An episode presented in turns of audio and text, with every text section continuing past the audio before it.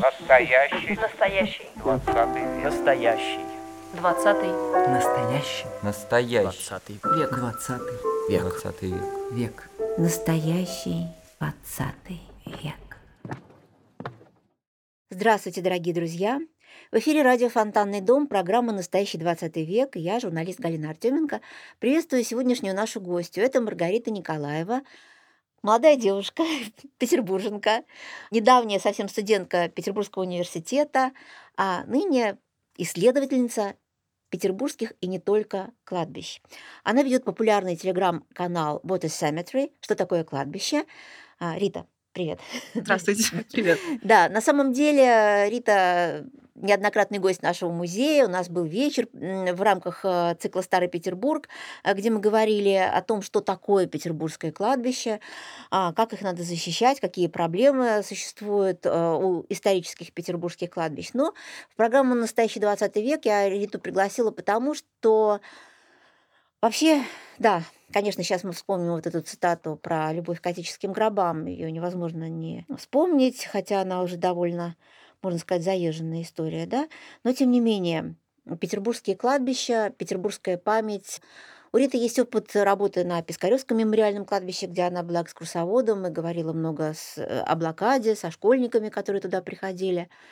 И мне кажется, вот эта тема, тема памяти, она очень важна в нашей программе «Настоящий 20 век». Рита, скажи, пожалуйста, а вообще откуда это все пошло? Ты ведь не из Петербурга, а из маленького города в России. Ты приехала сюда учиться и не помышляла, что будешь заниматься вот такой, ну, для некоторых странной темой. Нет, я не думала о том, что я буду этим заниматься, а, но интерес к кладбищу у меня был всегда. И поэтому, когда я переехала в Петербург, увидела, что здесь кладбища, они находятся в городе, и для того, чтобы туда попасть, не нужно ехать далеко. Я стала гулять по ним, смотреть, иногда я делала это одна, иногда с друзьями, и в процессе мы обсуждали, почему российские кладбища выглядят так, почему идет огромный контраст между дореволюционными захоронениями, а, советскими захоронениями и сегодняшними захоронениями, и как было бы здорово попробовать это исследовать, как-то проанализировать, сделать какие-то выводы об обществе как таковом, что тогда, что сейчас. И поэтому друзья всячески подталкивали меня к тому, чтобы я говорила об этом не только на узкую аудиторию, но и на более широкую. И в итоге два года назад я создала проект, о котором ты сказала, What is Cemetery. Вот, я веду его и в Телеграме, и на других площадках.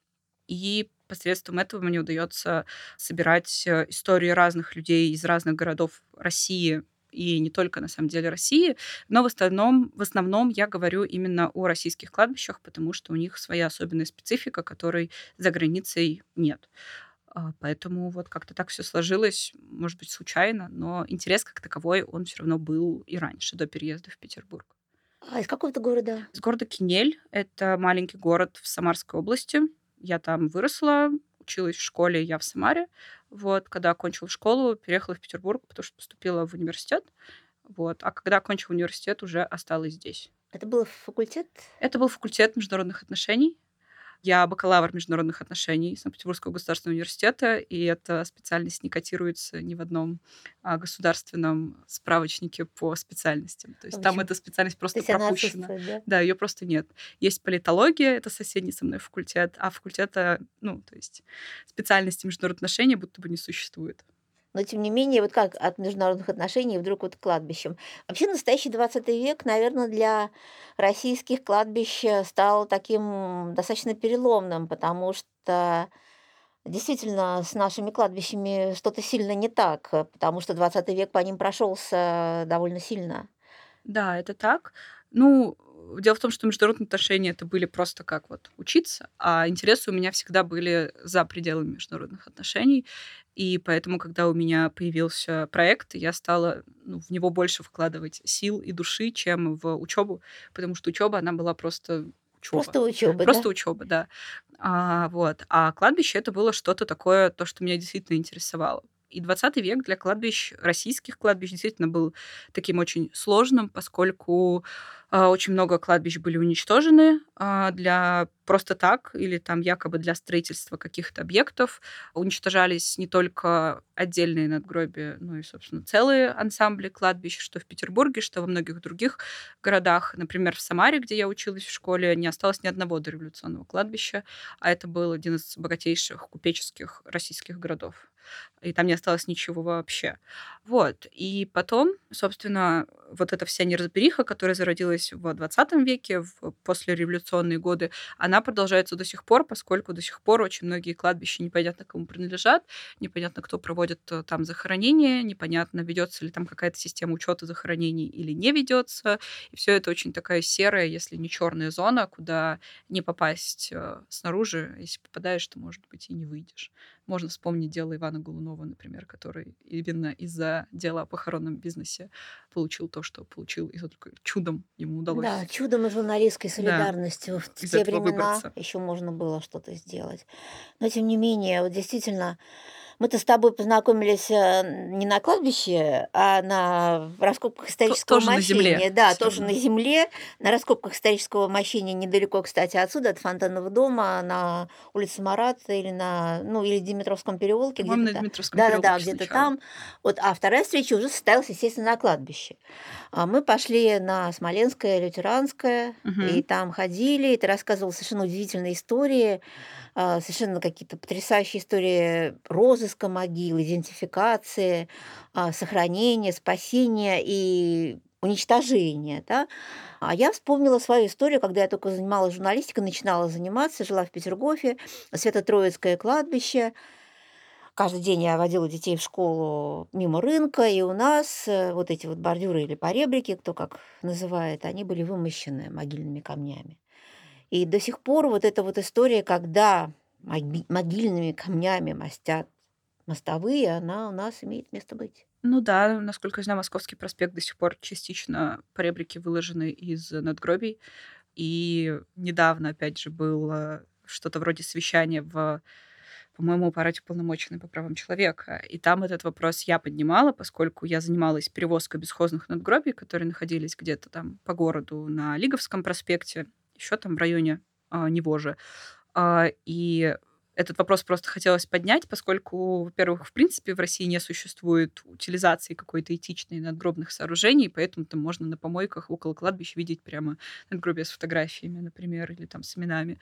И то же самое касается дореволюционных надгробий, когда они вдруг обнаруживаются где-то, где им быть не стоит, там на помойках или в дворах жилых домов, или, опять же, вот в виде поребрика где-то на дороге, то нет никакого механизма, который бы э, юридически что-то с этим позволяло делать. То есть это мертвая зона совершенно. А такое происходит очень часто в России, ну и в Петербурге тоже. И это только за тот небольшой период, что я за этим слежу. И там был человек, я не помню, откуда он именно, если честно, но это что-то из э, по-моему, около ГИОПа и что-то Это вот на этой конференции у полномочного по правам да, человека, да, да, да. которую назвали они точно так же, как мы наш вечер, да. только прочь от своих могил да, ахматовской да, да. строчкой. Вот так вот они назвали. Так же Да. точно. Вот. Да, И этот человек сказал, что Этот человек сказал как раз-таки про Московский проспект и то, что его поребрики сделаны из надгробий. Он, правда, не уточнил, это сейчас или это обнаружилось в во время ремонтных работ и было исправлено, то есть это не уточнено. Но опять же, даже если это было исправлено, куда дели могильные камни? Никуда, просто выбросили или положили другой стороной. То есть как это проходило? Вот, он просто сказал про это и сказал, что типа, ну и что? Вот весь Московский проспект поребрики из надгробий. Я говорю, ну как что? Это нужно переделать, нужно сказать, нужно попытаться эти надгробия там где-то установить, разместить, может быть, поискать потомков. Он э, посмотрел на меня как на ненормальную и ушел. То есть у человека совершенно нет никакого будто бы понимания того, что надгробие нельзя использовать просто как камень, даже несмотря на то, что, ну, вроде бы это камень и есть. И очень интересно, как бы этот человек отреагировал, если бы там было имя его бабушки на этом надгробии или его мамы. Он бы также реагировал? Ну, тут вообще сложно, наверное, сказать. Наверное, он бы так не отреагировал. Для него это просто нечто, да, просто камень. А скажи, пожалуйста, ведь тебе же удавалось спасать надгробие, причем, как ни странно, или не горько, но надгробие младенцев. Да, только надгробие младенцев. Только, да, надгробие младенцев. Я помню эту историю. Это было жаркое лето. Да, это был 21 кажется, год. Я только создала проект и вообще еще ничего не знала. И мне написал молодой человек, что он нашел надгробие во дворе как раз-таки на Лиговском проспекте и совершенно не знает, что с этим делать. Я тоже не знала, что с этим делать. Я приехала, посмотрела. Это было надгробие Елизаветы Радзевской, девочки, которая умерла в 88 кажется, году, 1888 или 89 Да, да, да, да, там чуть больше года или около того. И оказалось потом уже, что она дочь Константина Рудевского. Это был э, товарищ министра внутренних дел, довольно известный человек, который потом эмигрировал, умер во Франции, кажется. Вот. А дочка вот у него умерла здесь еще младенцем и не удалось найти, где было это надгробие изначально установлено. И я писала в разные инстанции, я писала в ГИОП, я писала в музей городской скульптуры, мои обращения перенаправляли в полицию, в МЧС, э, в администрацию района, но отовсюду приходили отписки. Это вот как раз-таки та самая мертвая зона, которая показывает, что нет никакого закона, который бы вообще никакой юридической нормы, которая бы в этом случае предписывала бы что-либо сделать. И в итоге человек из ГИОПа сотрудник в неформальной беседе мне сказал, что так как никто за него браться не может, ты можешь делать с ним все что угодно. И я связалась с Митрофаневским союзом. Это организация, которая э, в первую очередь занимается Митрофаневским кладбищем и сохранением его э, территории от э, застройки превращением ее в мемориальный парк, и также другими уничтоженными кладбищами Петербурга. И, в общем, они согласились принять это надгробие к себе, и мы его перевезли и установили у них на территории Митрофаневского мемориального парка. И там оно стоит до сих пор. И там еще одно теперь стоит. И теперь да? там стоит еще одно, да, которое Тоже как раз... надгробие младенца. Да, Порфирий Кельнер. Но вот чей он сын не удалось выяснить. Скорее Причем всего, странно, что нашли в подвале современного достаточно дома. Да, это был советский дом, где-то тоже, по-моему, в московском районе, но полагаю, что его как раз могли туда притащить э, в качестве какого-нибудь груза, утяжелителя, то есть, опять же, используя его как строительный материал. И точно так же, я думаю, использовали другие два надгробия, которые в конце прошлого года на Воронежской улице нашлись. Там тоже надгробие ребенка, девочки, француженки, и взрослой женщины, даже пожилой женщины, жены купца. Вот, уже русской, то есть не, не француженки. И они там, э, в общем, там проводили работы Россети, если я не ошибаюсь. И когда я звонила начальнику который проводил работы, ну, главному бригадиру, он сказал, что они были просто над кабелями, то есть будто прижимали землю просто, Мгм. чтобы было есть, опять плотнее. же, вот могильными камнями Да, а, просто- утилитарно используют их да, как да, утяжелители, да. еще что-то, еще что-то. Да. И, видимо, в этом коренное отличие отношений, да, зарубежными кладбищами от наших, да? Или А, все-таки там тоже может быть? Нет, так? там все вообще по-иному, я бы даже не сравнивала. Я на самом деле слабо представляю, как э, кладбище функционирует за границей, поскольку я а, никогда не занималась изучением именно заграничного опыта. Но из того, что я успевала понять, из того, что мне сообщали мои подписчики, которые живут за границей, там все-таки больше такой прагматичный подход.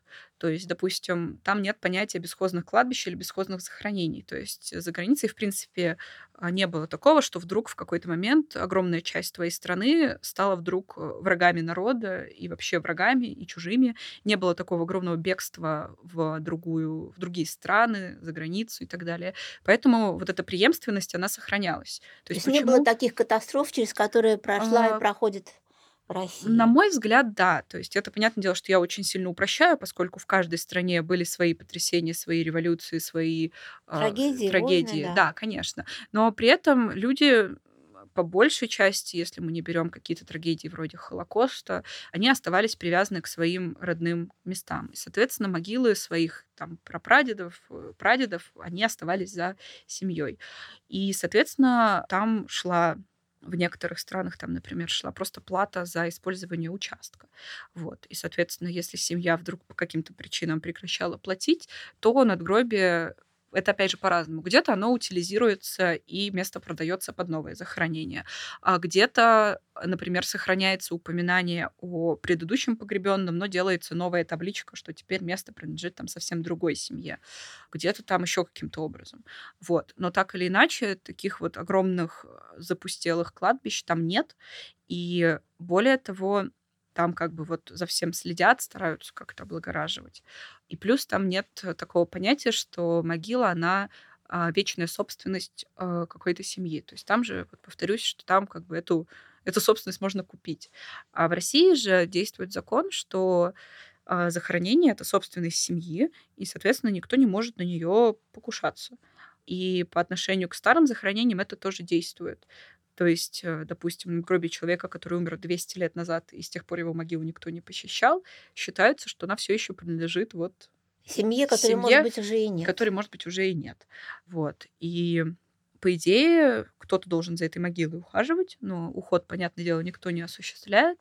В Петербурге, опять же, это все может усложняться тем, что надгробие или все кладбище может быть объектом культурного наследия, что накладывает э, сразу большие проблемы с документацией и вообще с работами на памятниках или на всем участке кладбища. А, вот. Ну и так далее. То есть в России все это осложнено вот этим. С другой стороны, ничто не мешает кладбищенской администрации сносить целые ряды старых захоронений, потому что они знают, что к ним никто не приходит и что к ним никто и не придет. И все, и они просто уничтожаются и продаются по новой, и это причина, по которой сотрудники кладбища запрещают проводить опись старинных захоронений, потому что если эти могилы будут описаны и выложены в сеть, то они не смогут их снести, потому что люди ведь могут узнать и перейти на эти могилы, и все. А скажи, пожалуйста, вот у меня сразу два таких вопроса. С одной стороны, вот э, на чьих плечах ты стоишь? Я знаю, что до того, как вот мы с тобой познакомились, вот у нас таким фундаментальным трудом был труд э, Александра Валерьевича Кобака, вот и Юрия Периодка вот о Мгм. кладбищах, да, Петербурга. Потом вот Митрофаневский союз, собственно, да, которые просто бились за то, чтобы Митрофаневское кладбище было сохранено как памятник. Вот а, как ты думаешь, насколько Петербург, а насколько Петербург эту память хранит, на твой взгляд? Вот а, ощущаешь ли ты, что до тебя вот эти люди были, как какая-то преемственность существует? Ну, на мой взгляд, она есть, действительно. Но так как некрополисты Петербурга очень сильно разобщены и зачастую просто не знают друг о друге, а поскольку нет э, либо желания, либо возможности общаться друг с другом, то э, на самом деле очень сложно уловить э, вот, вот это вот какое-то какую-то преемственность. Преемственность, Да. какие-то отношения, да? Да, и плюс в Петербурге, так из-за того, что все разобщены, можно просто не знать о каких-то инициативах. Возможно, это потому, что город большой, и инициатив слишком много. А, возможно, это потому, что люди просто действительно там не знают, не хотят знать друг о друге или разделены какими-то этическими раз- разногласиями или там еще какими-то разногласиями касательно подхода к тем же кладбищам, например. Вот. И плюс в Петербурге будто бы очень мало изучают кладбище в целом, что очень странно, поскольку вот труд Кобака Перютка, о котором ты упоминала, это последнее изданное что-либо о петербургских кладбищах. 90-е годы. Причем в 90-е годы, да. Ну, плюс можно считать переиздание еще в 2010-х, кажется, но и все. Вот. Я не беру в расчет специально какие-то путеводители по кладбищам, ну, потому что путеводитель это не исследование, это немножечко не то. Да даже не немножечко, это вообще не то. Вот. И на контрасте я вижу очень много классных инициатив, в том числе инициатив молодежных в других городах, в которых, ну вот, вообще сложно было бы представить, что такое возможно. Ну, например, часто ли мы слышим про Тюмень, а в Тюмени есть очень замечательное Текутьевское кладбище, и ребята выпустили по нему безумно классный путеводитель, выиграли грант, проводят там субботники, распространяют информацию, э, собирают информацию потомков, потому что очень много потомков тех, кто сейчас живет в Тюмени, они похоронены, э, их предки похоронены на этом кладбище. Вот, например. А в Петербурге вообще такого нет. В Иркутске а, ребята, библиотечные специалисты, сделали огромный проект тоже по бывшим иркутским кладбищам которые они проводят там субботники, проводят экскурсии, тоже выпускали какие-то путеводители небольшие и вообще привлекали внимание к этой ситуации. И можно много таких примеров привести, но в Петербурге их нет к сожалению. Хотя в Петербурге, ну, Петербург вообще город э, не только садов и парков, там, я не знаю, рек и каналов, э, дворцов и музеев, но это город кладбищ. Да, Здесь очень много кладбищ, причем самых разных. да. А, и ну, вот нек- некрополь, да, Александра Невской лавры, там литераторские мазки, еще что-то, Преображенская, жертв 9 января, ну, Пискаревская, в конце концов, Большохтинская, Смоленская, православная, лютеранская, ну, казалось бы. Ну, мне кажется, это просто мое такое личное видение проблемы, что так как в других городах тема краеведения, исследования города, она в целом может быть не очень сильно развита, и это в какой-то степени минус, но это и плюс, потому что у тебя нет каких-то рамок, у тебя нет тех, кто придет там более опытный и будет там тебя ругать, что ты что-то не так сделал, у тебя есть огромное поле для того, чтобы что-то пробовать и начинать самому. А в Петербурге из-за того, что есть очень много тех, кто любит поучать, но при этом уже очень стар и уже мало что сам может сделать, и там интернетом пользуется по праздникам, а то и вообще не знает, что это такое. Это вообще большая проблема России, но касаемо Петербурга и а, кладбища, я думаю, она тоже есть, что очень мало ну, реально как-то вовлеченной молодежи во все это. И очень много тех, кто когда-то был очень вовлечен, сделал безумно много, но... Но несколько отошел от дел, но тем не менее, как, э, да, так сказать, да, э, да. Мне кажется, что это, да, что это есть в этом некоторая проблема, поскольку разнятся подходы, разнится вообще взгляд на работу с кладбищами, захоронениями и так далее. Я знаю людей, которым моя деятельность в целом довольно беззубая, кажется пиаром на костях. Хотя, казалось бы, ну, ну, ну, странно. Но ну, тем не менее. Тем не менее, смотри, вот э, иногда тебе, я знаю, насколько мне самой хотелось, э, по-моему, я даже задавала такой вопрос в каком-то интервью с тобой. У нас э, люди любят гулять по таким заброшенным кладбищам, там еще там что-то такое, там просто... А, а ты всегда против того, чтобы оно было заброшенным. Ну да. Ну, потому что Потому что если вести метафору с тем, что город, э, точнее, кладбище — это отражение города, то заброшенное кладбище — это отражение города вот такого вот не очень, получается, приглядного. И если считать кладбище отражением общества, то картина еще хуже. Получается, что если мы позволяем так относиться к мертвым, то тогда как мы позволяем относиться к живым? Ну, видимо, так же. Видимо, так же, если не хуже. Да, и на самом деле мне кажется, что это очень плохо, что кладбище заброшено, что за ними никто не следит. И опять же, пример не из э, Петербурга, а из Тулы, которую я очень полюбила. Там есть замечательный тульский историко-архитектурный музей ТИАМ, и в его ведении находится кладбище а, Всесвятское. А, оно тоже находится практически в центре города, оно огромное, очень красивое и немножечко похоже с лаврой. То есть у лавры тоже есть в подведе некоторое количество некрополей, которые ими занимаются, и музей городской скульптуры, собственно, вот как раз в его ведении вот есть эти несколько некрополей. Но подход совершенно иной. В Туле у музея, у Тиама тоже вот в подведе есть это кладбище. Они придумали программу «Сохранители», и каждый человек, любой вообще может прийти в музей, сказать, что он хочет взять себе могилу, на сохранение, ему назначают какое-то надгробие, и человек приходит туда несколько раз в год, убирает мусор, листья, не моет надгробие, то есть не проводит каких-то реставрационных штук, а, но держит его в таком приемлемом состоянии. И на самом деле многим петербургским кладбищам этого бы тоже было достаточно, и очень много, я думаю, желающих на самом деле есть, которые бы взялись вот только за такую работу. То есть не за реставрационную, чтобы по минимуму навредить надгробию, а просто вот э, чисто там прибрать мусор, мусор, срезать траву, убрать кусты и так далее. Это вот те надгробия, где родственники не посещают. Да, да, да, да, да, да, да. То есть это как раз-таки дореволюционные надгробия, и в Туле есть вот такая программа. Потом там музей постоянно проводит э, субботники, то есть они просто делают клич, приходит всегда очень много людей, и там потрясающие исследователи этого некрополя, то есть там реально кладбище, оно будто бы вот пытается быть включенным в город. И это на самом деле получается. Там постоянно какие-то экскурсионные маршруты, еще что-то.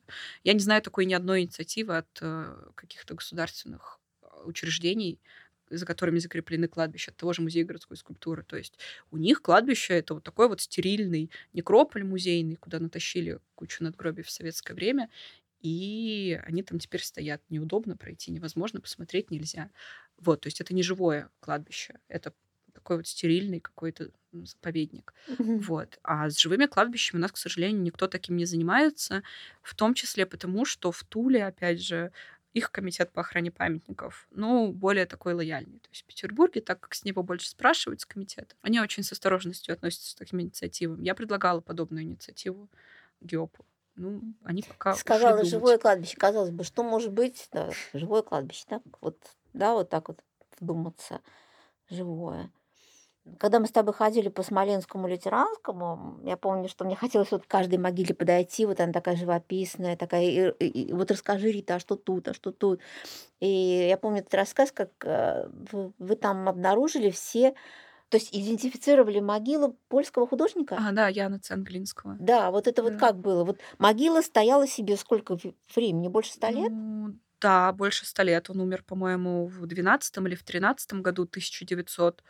Там просто на поребрике было выбито имя. То есть либо было надгробие, оно было утрачено, и выбили на поребрике, чтобы просто не потерять место, либо это изначально было без надгробия, потому что, может быть, не успели поставить дальше, там, Первая мировая война и так далее. И я просто... Мы, по-моему, ходили как раз вот с Татьяной, которая ведет сайт по Смоленскому лютеранскому. Мы, по-моему, сфотографировали эту, этот поребрик, видели, что там что-то выбито, прочитать было невозможно. И, в общем, при каком-то освещении в итоге мы как-то идентифицировали эту фамилию, потом погуглили и вот узнали, что да, это его могила, что не было известно ни точной, по-моему, даты его смерти, потому что та дата, которая везде числилась, и дата на надгробии, они были разными. И в итоге так, если честно, не очень понятно, когда он скончался, там, по-моему, в декабре 12 или в январе 13 то есть А тем не менее, все-таки теперь э, Да, известно, что... теперь известно, да, да, да. Точно так же было с надгробием Мэтью Карра. Это один из основателей Балтийского завода, например. Тоже, Тоже на Смоленском тоже на лютеранском. Смоленском лютеранском, да. Вот. э, И на самом деле много таких примеров. И вот с каждым разом там что-то можно новое обнаружить на все тех же будто бы исследованных уже кладбищах. Вот. Но только нужно искать, нужно смотреть, нужно, опять же, там, ухаживать, собирать что-то и так далее.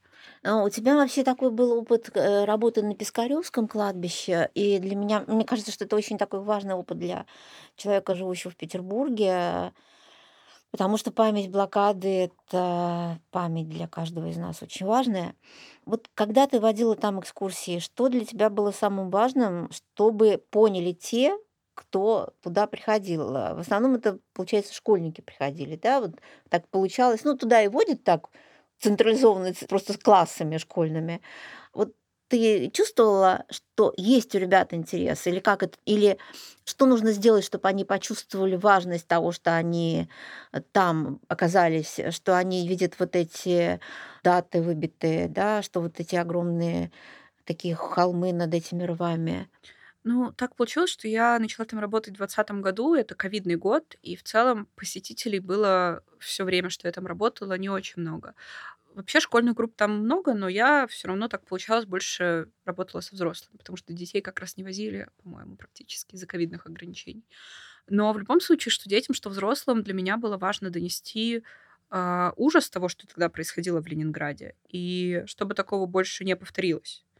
Поэтому в определенный момент в прошлом году это стало очень тяжело доносить, потому что стало непонятно тогда удалось возможно ли было донести то, что я пыталась доносить. Вот. И школьникам я старалась, когда они приходили, в основном приводили младших школьников, и это на самом деле очень сложно, поскольку младшие школьники в целом сложно, ну, им трудно представить, в принципе, что привело к таким событиям. И поэтому в целом есть методическая рекомендация, что на Пискаревское кладбище не вводят школьников где-то до пятого класса, поскольку в целом Ну как объяснить, сложно конечно, такую Да. трагедию. А к тебе приходили сколько им было там? Ну, ко шестой, мне седьмой? приходили на самом деле и младшие школьники все равно приводили, шестой, седьмой, да, подростки уже постарше. Но я всегда старалась э, приводить им в примеры э, их же сверстников, но блокадного периода. Я читала очень много блокадных дневников, которые много писали и дети, и взрослые, совершенно разного бэкграунда, образования, опыта жизненного и так далее. И у меня всегда были вот в головах голоса будто бы вот тех детей, которые там корили себя за то, что съели, там лишнего, как Юра Рябинкин, по-моему, который ругал себя за то, что он там съел корочку хлеба своей сестры и клял себя, на чем свет стоит. И я просто предлагала им сравнить, что, что беспокоит вас сейчас, и что беспокоило детей тогда, и что не то, что вы сейчас хорошо живете, а просто сопоставить, что у вас могут быть какие-то проблемы и сложности, но вот посмотрите, какие проблемы и сложности были тогда, чтобы важно, чтобы таких проблем и сложностей, которые были у детей тогда, чтобы их больше не было. И мне кажется, когда человек сравнивает какие-то вот бытовые моменты, намного проще намного проще понять весь ужас того, ну что да, было ребенок, раньше. когда Да, сравнивает. детям, на самом деле взрослым тоже, потому что там, допустим, представить, что у тебя нет дома горячей воды, а, это на самом деле тоже очень большое лишение даже на один день, я серьезно. А когда у тебя нет горячей воды годами, и плюс там еще тебя А потом вообще никакой воды, а потом да. вообще никакой воды, а потом еще и никакой еды. Ага, а потом надо это- выходить на двор и там на костре готовить. Э, да, возить мертвых на саночках и вот это все. И, в общем, когда ты переносишь это на свою жизнь, становится намного страшнее и намного понятнее, на мой взгляд. Поэтому я всегда старалась провести эти параллели, чтобы те, кто пришел, они это понимали. Не просто на каких-то красивых образах, а вот именно вот на таких бытовых вещах. Мне кажется, у меня получалось, потому что люди всегда очень вдумчиво меня слушали, очень благодарили. И на самом деле на моей экскурсии всегда был очень большой отклик. Я считаю, что это очень здорово, что у меня так получалось. Ну вот сейчас э, твой телеграм-канал, кто, кто те люди, ну я тоже, кстати, да, я подписчик твоего канала, но кто те люди, которые пишут тебе, я знаю, что а, активная переписка и в других соцсетях, это в основном молодежь ведь? Это в основном люди от э, 30 до 40, как-то так, То есть лет. 30-40, да? Да, то есть меня читают люди, которые вот как в основном старше меня. Вот. Ну, молодежь тоже есть, конечно. Есть люди там еще более старшего возраста. Причем так вышло, что в разных соцсетях у меня разная аудитория. Но в целом примерно одной направленности, примерно одних взглядов на различные аспекты, как моей деятельности, так и в целом каких-то событий. Люди очень часто присылают мне просто кладбище, задают какие-то вопросы, Фотографии кладбищ своих там разные, да, да? присылают фотографии каких-то своих кладбищ, я их публикую. Если это российские кладбища, я могу их как-то прокомментировать. Если это зарубежные, то скорее я просто выкладываю, что, мол, вот посмотрите, как бывает. А что людей волнует? Что важно им? Почему они подписываются? Как ты думаешь, почему вообще достаточно много людей а, вот это, эта тема задевает? Я думаю, потому что они... Ну, на самом деле, тема смерти, она беспокоит многих просто. Она Хотя она считается... очень табуирована. Да, она считается табуированной, поэтому о ней как бы вот так вот просто не поговоришь. То есть есть специальные какие-то клубы, что-то вроде Cafe, где можно поговорить именно о смерти. Но все равно эта тема остается табуированной, и когда в твою там новостную ленту вдруг вырывается просто пост с кучей крестов с кладбищ, при этом какой-то идет комментарий не просто, что, мол, ох, как прекрасны разрушенные кладбища Петербурга, а что-то более по существу, это немножечко разрывает шаблон и может сыграть как такой интерес. Плюс, если человек э, раньше этим интересовался, то тоже. То есть, что вот кто-то про это пишет. И людей просто очень многих э, интересует вот какой-то такой познавательный и необычный в какой-то степени контент, какая-то информация, которую сложно где-то еще взять. Потому что, повторюсь, исследований по кладбищам в целом очень мало, и их, к сожалению, не становится почему-то больше. Но хотя вообще. вот э, конференции по некрополистике проходят регулярно, тем не менее. Но они проходят, но люди в основном собираются там, чтобы рассказать какие-то свои э, доклады, может быть, поделиться какими-то победами или, наоборот, Ну, поражениями. изысканиями, какими-то Да, там но атрибуцией. но дальнейшего какого-то взаимодействия с этим нет. То есть, например, даже если просто погуглить в интернете статьи о кладбищах, то статей о петербургских кладбищах там почти не будет. Там будут статьи о каких-нибудь, допустим, еврейских кладбищах в Беларуси, а, которые Я очень активно знаю, сейчас исследуют. Да, там будет очень много статей про какие-то, допустим, интересные, необычные, допустим, а, захоронения мусульман там где-нибудь в Татарстане. А вот именно исследований а, по типологии надгробных сооружений, по тому, вот как кладбища так или иначе в России, почему они такие. Таких очень мало исследований, особенно исследований вот современных. То есть таким исследователем, наверное, единственным русскоязычным был Сергей Мохов, но, насколько я знаю, сейчас он не планирует ничего писать о России, по крайней мере, сейчас. Вот. Я знаю некоторых исследовательниц, которые пишут о советских кладбищах. Это Анна Соколова, это Светлана Малышева. Но это, опять же, советский период, и они пишут скорее не о внешнем виде, наверное, даже кладбищ, а скорее о какой-то обрядовой части, о каких-то бюрократических изменениях, что тоже важно, но тем не менее. О дореволюционных бюрократических штуках, например, на кладбищах вообще ничего не известно. Мы с вами представляем, как выглядели гробы до революции, а, склепы, как вообще там можно было купить памятник, как сейчас прийти и ткнуть пальцем, или они все были только на заказ, сколько это стоило, кто их изготавливал, где. То есть вся эта информация, она вот вроде бы как есть, там можно посмотреть справочник весь Петербург, увидеть, что там, например, а, группы э, мастеров по, клад... по надгробным сооружениям были вокруг кладбищ, там Волковских, в Лавре, где-то там еще на Забалканском проспекте. Но опять же, это все надо искать, то есть нет никакого исследования на эту тему. Есть прекрасная повесть Белкина «Гробовщик». Ну да, но есть там несколько, да, есть несколько каких-то около художественных произведений, я даже сейчас не про Пушкина, а которые публиковались там до революции, вроде как там что-то 10 дней из жизни факельщика, кажется, как-то так. Там описывается 10 дней из жизни человека, который работал факельщиком на похоронах, который нес факел. Но опять же, где тут правда, а где нет? То есть, может быть, это для художественной ценности там как-то приукрашено. Вот. И подобных исследований вообще нет. И чем дальше мы от дореволюционного периода, тем сложнее все это исследовать, находить, понимать и так далее. Вот. А какими-то современными исследованиями вообще никто не занимается, потому что, опять же, очень сложно приблизиться к этому похоронному бизнесу и выйти потом оттуда без вреда для себя. Ну, хотя есть, я знаю, что у нас в ассоциации похоронщиков даже в газеты выходило одно время. Да, но они, допустим, пишут скорее о каких-то там, не знаю, проблемы установки гранитных памятников в мороз. Это немножечко Нет, не они пишут исторические какие-то вещи, ну, описывают, угу. например, да, действительно такое есть. Ну, вот, знаешь, я вот уверена, вот мы сейчас э, пишем не только аудио, но и видео, вот это видео как вот выложен, придут э, в значит, комментарии люди, которые скажут, что вот они-то все знают, а мы-то вот тут ничего. Да, конечно, очень много всяких, есть. А, очень много всяких там найдут у нас э, неточностей. Безусловно, а, скажут, что я не уважаю тех, кто был до меня, говорю, что они а просто сидят. Конечно.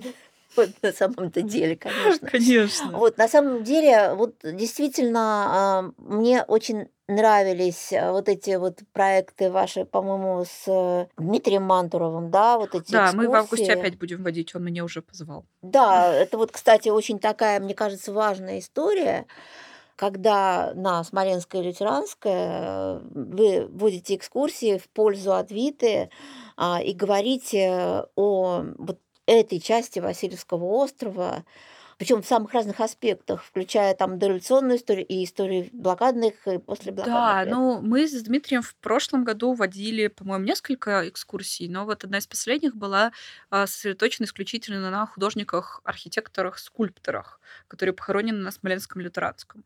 А, вот, то есть мы отбросили там всяких других интересных личностей вроде Ну, как бы инженеров, ну не обошли, отбросили, а хорошо, пока обошли обошли. их временно, да. Вот. И мы сосредоточились только вот на каких-то скульпторах, архитекторах, художниках и так далее. И вот как раз про них мы будем рассказывать. Вот в августе Дмитрий будет делать анонсы, и опять же это будет, да, благотворительная экскурсия. У нас было в планах делать тематические экскурсии по разным э, группам. То есть вот у нас есть художники, вот можно отдельно по инженерам, вот можно отдельно там по врачам и так далее. Но как-то я от этого отошла. Пока с Дмитрием мы это не обсуждали. Но по художникам будет. Знаешь, вот э, вообще в свое время была такая культовая книжка. Я не знаю, почему она не стала культовой еще больше, да, только как-то в узком кругу, но культовая. Это «Зеленые берега» Геннадия Алексеева. Вообще не читала, нет? Это история такая о том, как э, человек из 80-х годов 20 века влюбляется в уже умершую женщину, певицу из 19 или начала 20-го. И Мгм. там вот очень много всяких кладбищенских таких вот историй. И я знаю, что у нас в городе живет фанат этого вот произведения. А, Он там виртуальные экскурсии делает и еще что-то. И вот там как раз эта вот история о, об отношении к этому склепу, к этому памятнику вот этой вот певицы, оно как это очень важное вообще отношение к городу. И для очень многих людей зеленые берега стали чем-то вроде такого ну, как бы они подтолкнули к тому, что хочется пойти на старое кладбище, посмотреть, э, изучать, э, защищать. А, тем не менее, все-таки для вашего поколения, вот для вашего поколения, что становится важным в том, что молодые исследователи, молодые там ребята приходят на кладбище? Зачем? Ну, я не знаю, зачем кто-то еще идет. Я иду за тем, чтобы сохранить память о тех, кто был. до нас, потому что я могу это сделать. А, вот, возможно, это кому-то поможет. И, возможно, это покажет другим, что так можно делать. Возможно, они тоже посчитают это важным. Ну и как показывает э, моя практика, что да, многим кажется это важным. Ну и потом это какая-то надежда на будущее, на то, что, возможно, когда-то в будущем с нашими могилами обойдутся точно так же.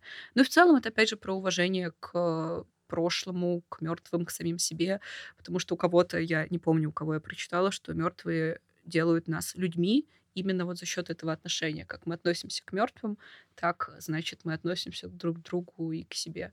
Если мы будем уважительно относиться к мертвым, помнить о них, обо всех, то это показывает уровень развития общества как такового. Моя самая любимая фотография с тобой это на Смоленском лютеранском, где ты стоишь и смотришь на Надгробие без надгробие головы. безголовой девочки. Вот, Да. да, вот это вот какая-то такая аллегория, там сзади современные дома, а вот эта вот безголовая девочка, и, и ты вот со своим, вот там много-много всяких текстов, которые ты прижимаешь к Да, себе, правда. про кладбище, да, про это. Вот эта безголовая девочка, она кто? Если честно, я даже не уверена, что это девочка. Это надгробие женщины Терезы. А вот это я не уверена, что девочка. Может, это фигурка мальчика. Не знаю. Я никогда не, если честно, интересовалась, хотя это одно из самых моих любимых надгробий. Меня не интересуют, если честно, те надгробия, которые вот в относительно нормальном состоянии. Оно стоит ровно, это надгробие, оно чистенькое, там читается имя, ну, от- относительной, да, Тереза, в относительной безопасности. А вот э, те надгробия, которые упали, которые грязные, которые нечитаемые, они намного ближе к Уничтожение, к уничтожению. забы- забвению. Да, да, да, да. Поэтому я стараюсь на них обращать больше внимания, чем на те, которые стоят ровно и, и читаются. Потому что они еще, значит, постоят. А вот то, что уже лежит, то, что грязное и разбитое, оно Бывает вот может... попранное, ведь ногами людей проходит. Да, конечно. Но вот именно поэтому на них больше, на мой взгляд, нужно обращать внимание. Ну, я, по крайней мере, это делаю. Вот, потому что может быть поздно потом. А как ты думаешь, почему сейчас э, на вот э, не уже не на рубеже веков, а на вот 21 век, который уже близится там, к- скоро уже к 30-е годы наступят, я думаю, что мы их увидим. Вот эта тема памяти, она становится все более и более болезненной, более сложной, более такой, мы, мы все больше рефлексируем и, и часто даже запутываемся в собственной рефлексии. А, Почему так происходит? Да, что с нами? Ну, это слишком сложный вопрос. Но мне кажется, что просто очень долгое время мы не рефлексировали о прошлом и, наоборот, его всячески замалчивали. А даже если мы берем просто человека, который какие-то проблемы в себе замалчивает, они потом могут выйти совершенно иным образом, не тем, каким ему хотелось бы. Допустим, если человек долгое время там замалчивает то, что ему больно, неприятно, страшно, некомфортно, он потом может, э, допустим, навредить другим или навредить себе, или уйти из жизни и так далее. Просто потому, что когда-то он замолчал какие-то проблемы вместо того, чтобы в них разобраться. И мне кажется, что в данном случае вся страна замалчивает какие-то проблемы очень многие годы и не обращает на них внимания. И рано или поздно эти проблемы выходят э, кошмарным, отвратительным образом и вредят не только самой стране, но и кому-то еще. А в том числе и обществу, конечно же, которое в этой стране живет. И поэтому то, что многие люди обращаются к какой-то рефлексии, к прошлому, к истории, мне кажется, что они делают это именно потому, что хотят разобраться в прошлом, почему так случилось, почему так сделалось, как сделать так, чтобы такого не было, или было иначе, или как-то так. Мне кажется, в этом. А какое у тебя в Петербурге самое любимое, кроме Смоленского? Кладбище? Да. Не знаю. Я вот недавно сходила на Громовское, но мне очень опять понравилось. Но я бы не сказала, что оно мое любимое. А я вот про Свято-Троицкое все вспоминаю. Оно же почти пустое, там же надгробие, то есть там же перезахоронения были. Вот мне нравится, что в Петергофе есть энтузиасты, их Мгм. немного, вот там группы ВКонтакте, люди, которые вот занимаются вот этим вот кладбищем, которое совершенно вообще несчастное, потому что надгробия брошены, э, тела перезахоронены куда-то там. То есть просто такая сложная и трагическая судьба этого кладбища. И вот, ну, не знаю, для меня оно какое-то очень такое кладбище первостроителей Петергофа.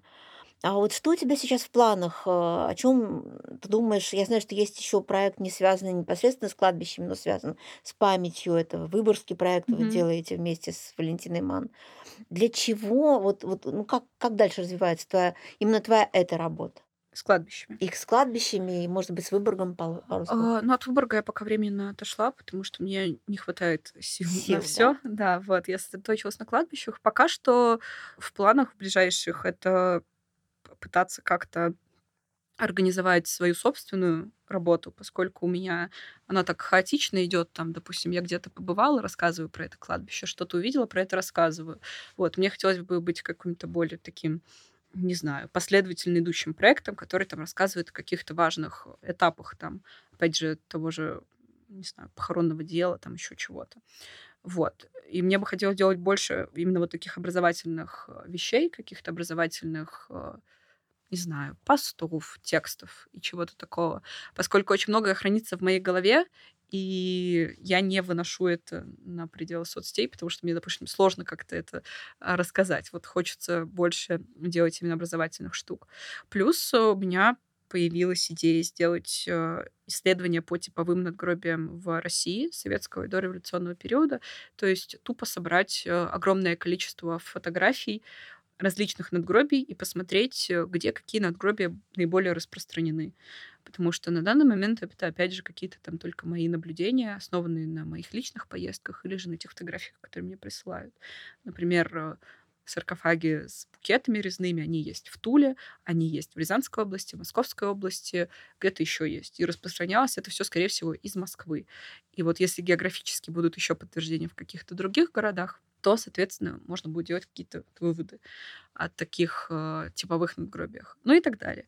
Вот. И вот, возможно, у меня получится как-то наладить вот эту работу по сбору, по систематизации, по хранению. Я сейчас пытаюсь понять, как это сделать лучше всего. А, вот, советуюсь с а, подписчиками и с а, ребятами, которые делали похожее, но по еврейским надгробиям, вот, и пытаюсь понять, как можно было бы это сделать. Но пока что это скорее такие мои мысли, потому что много есть какой-то другой работы, которую мне нужно выполнять уже не по желанию, а по тому, что нужно на что-то жить. Вот. И, соответственно, это все идет таким параллельным маршрутом, но буду надеяться, что мне получится это реализовать. А вот э, ближайшие какие-то конференции, я знаю, что тебя приглашают, тут уже стали приглашать регулярно, когда происходят какие-то конференции по охране памятников, по некрополистике, там, по краеведению, по градозащите. Что в, этом, в этих планах есть? На самом деле, не то чтобы меня туда прямо приглашают, я скорее туда просто подаюсь, а меня берут. Вот. А, пока что ничего такого не могу, если честно, вспомнить. Ну вот недавнее по некрополистике в Петербурге. Недавнее, последнее было в прошлом году. Там была конференция от Союза реставраторов осенью, кажется. Вот. Ну вот в общем, осенью. А, прошло. ну так, да, да, да, да, да. Ну я, Я туда подалась просто и рассказала. Вот, потому что они одну из тем взяли название моего доклада с другой конференции по некрополистике. То есть там тема прямо тема моего доклада, А которую я сама доклад? придумала. Доклад был «Зачем изучать историческое кладбище в 21 веке?». И они прям вот эту тему взяли и впихнули как э, название для рубрики. Мгм. Я подумала, что раз так, то я подамся с той же темой, и все. И я подалась с той же темой, э, с той же, с которой они заявили всю рубрику. Ну так а вот Вот. зачем? Да, и что ты ска- Вот если сформулировать такой кредо, зачем действительно изучать в Так, 21 э, веке? опять же, за тем, чтобы исправлять какие-то ошибки, за тем, чтобы узнать больше о прошлом, о самих себе в итоге.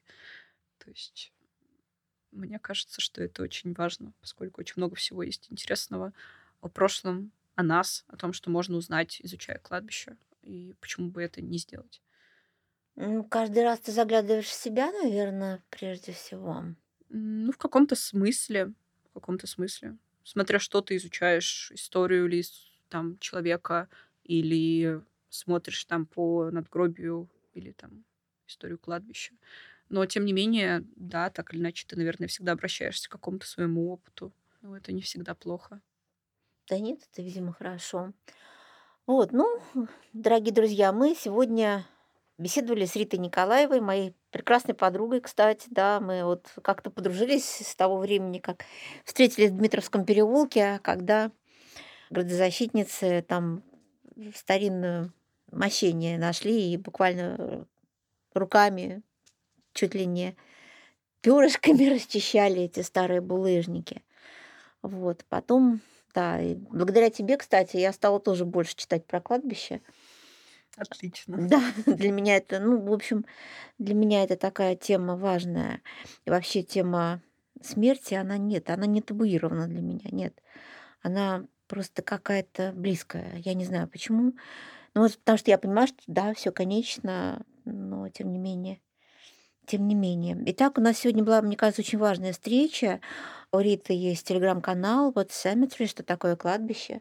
Она называется, э, канал называется так. Туда можно писать, туда можно подписываться. Можно приходить на наши встречи Старого Петербурга в музее Ахматовой в Фонтанном доме и говорить и о вечном, и о важном. Рита, спасибо большое. Спасибо.